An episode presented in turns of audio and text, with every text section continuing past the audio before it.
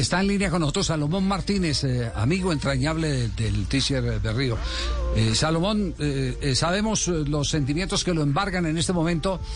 usted entenderá que como personaje público la gente quiere saber qué pasó, cómo fueron las últimas horas del teacher Berrío.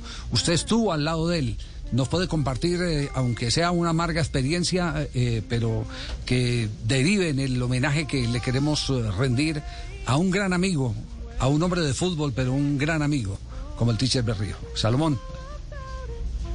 Mm, buenas tardes, Javier. Y como tú mismo dices, pues bastante amarga. Y cargarla es más duro todavía que, que, que decirla, ¿no? Pero bueno, como él mismo dice, hasta que me dio lo, lo llamara y iba a estar en esa y, y así fue porque él ayer en la mañana salió para pa Jamundí porque con, con Oscar Duque también, que fue jugador de fútbol, lo tenía ya en un torneo en Jamundí, como yo le decía, el Chontico, acá tenemos una empresa de chance que juega por todos lados, y yo le decía, ya Chontico, ya parece Chontico, veo, jugás aquí, allá, en Acuyá, y, veas a fiebre, que mira que ya, ya tenemos 50 y pedazos, porque comemos, mm, era cabecera acá del grupo de, de veteranos que tenemos jugando en los diferentes torneos de Cali que vamos como América 80. ¿Por qué América 80? Porque en los 80 todos, casi todos, porque hemos agregado otros otros al grupo, estuvimos en las divisiones inferiores y los que pasaron, los que llegaron y salieron y acá han vuelto y, mantenemos el grupo, entonces, ah, vos sabés, que lo mío es el balón, nos vemos más tarde y se fue para su partido porque él aquí voy a ser atrevido de pronto con algún otro amigo, con otro familiar, pero creo que era otro hogar más. No sé si era el segundo, el tercero, el cuarto, pero creo que era otro hogar más de él porque todos los partidos acá llegaba, ve, vamos a ver a, a Millo Santa Fe, ponelo, lo poníamos. Eh, por una ventana veían unos, acá al frente otros, acá en la tienda estábamos nosotros, él llegaba, eh, estaba acá en mi habitación, bueno, él estaba en VIP, etcétera, etcétera, llegaba, aquí vamos a, vamos a hacer una carnita que no sé qué, y sacamos el fogón, y bueno, ustedes podrán ver la falta que, o ese vacío que me va a dejar, pero... Tenaz. Toca. Pero ¿cómo fue la llegada del Salomón después de, de jugar en Siloé ayer en la tarde? Entonces, apenas llegó ayer, tipo seis y media de la tarde, llegó con una caja de carne asada para variar, porque acá siempre departimos y compartimos siempre por igual. Y yo he estado aquí con Gustavo Chaparro, el hermano de Gabriel, porque como decimos, esta es la oficina del equipo y acá llegan y nos tomamos una gaseosa, lo que sea y nos trajo la caja de carne asada, carne a la llanera, ven, que coman tal y este. Tío, ¿cómo quedaron? No, pues ¿cómo vamos a quedar? ¿Ganamos? Voy a ver que siempre ganamos. Hiciste gol, ah, pues voy a ver que yo no me vengo sin mi gol. Entonces, dame una tamarindo.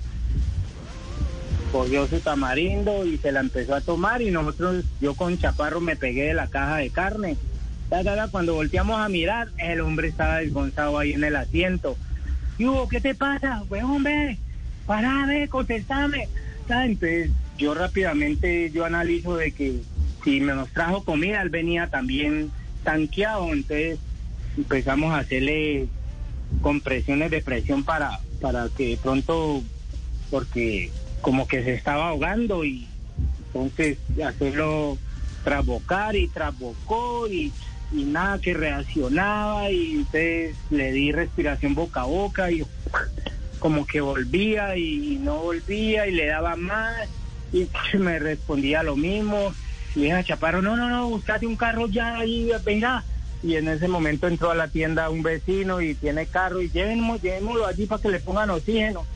Y se lo llevó Chaparro para allá y cuando llegó allá, que el médico que lo atendió le puso el, el, la vainita esa que le ponen a uno en el dedo y que no, que le marcó sin signos vitales y entonces hasta ahí sé que fue la atención allá en esa, en esa clínica y, bueno, ya lo que todos sabemos ya es pena y dolor. Qué pesar, hombre. Qué lástima, hombre, Salomón, y que, y que le haya tocado un episodio de esos tan, tan difícil porque esas son cosas, si marcan, si marcan los hechos positivos, eh, como por ejemplo en el caso de ustedes futbolistas, el hacer un gol, eh, abrazarse y recordarlo, también marca y muy dolorosamente el, que se tenga que despedir de esa manera a un entrañable amigo. Eh, Salomón, ¿su hijo dónde está jugando? Mi hijo juega en Águila Dorada, el número 6. Sí y Memo también cuando estuvo en Pasto se lo llevó para Pasto. Eh, inclusive le ganó la apuesta a los directivos porque los directivos le dijeron, pero Giovanni Martínez en Alianza, cuando jugó? Que no, ah, él jugó en América también. Vea, apostemos pues que, que ese man es de los que necesitamos acá en el grupo y, y él le ganó la apuesta a, a los directivos porque Giovanni respondió con creces allá en el 2015.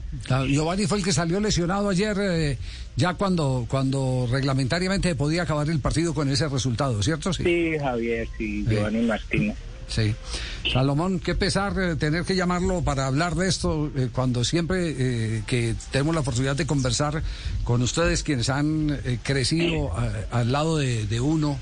Eh, mm, lo, lo, lo, que más nos divierte es hablar de anécdotas, de, de, cosas que generen risa eh, o eh, hechos que nos den un aprendizaje y hoy tener que conversar de la partida de un entrañable amigo como el Tiche Berrío.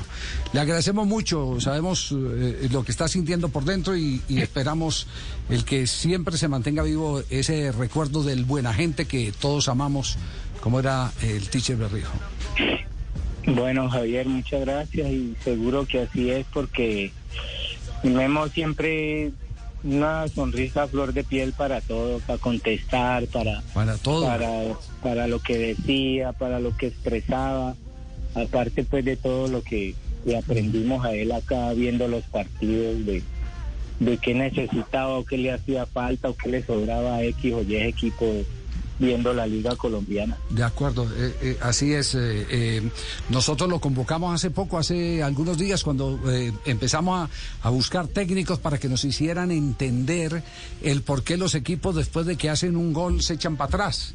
Y esto fue lo que nos respondió el teacher Berrigo en aquel entonces, cuando lo, lo llamábamos para hablar de fútbol, que era lo que más sabía.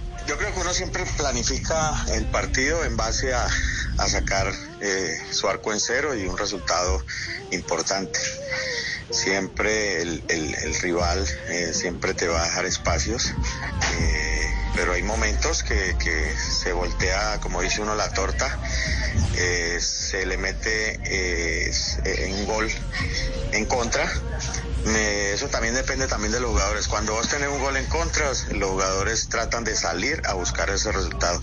Y el rival, como ya tiene el, resultado a favor, trata de, mantener ese resultado y se tira un poquito atrás. Más o menos eso es. La consulta, la consulta es eh, eh, el por qué se sale eh, y, se vuelve agresivo un equipo eh, eh, cuando le marcan un cuando recibe sí, ¿por qué, ¿por qué, tiene, tiene que ser por esa razón?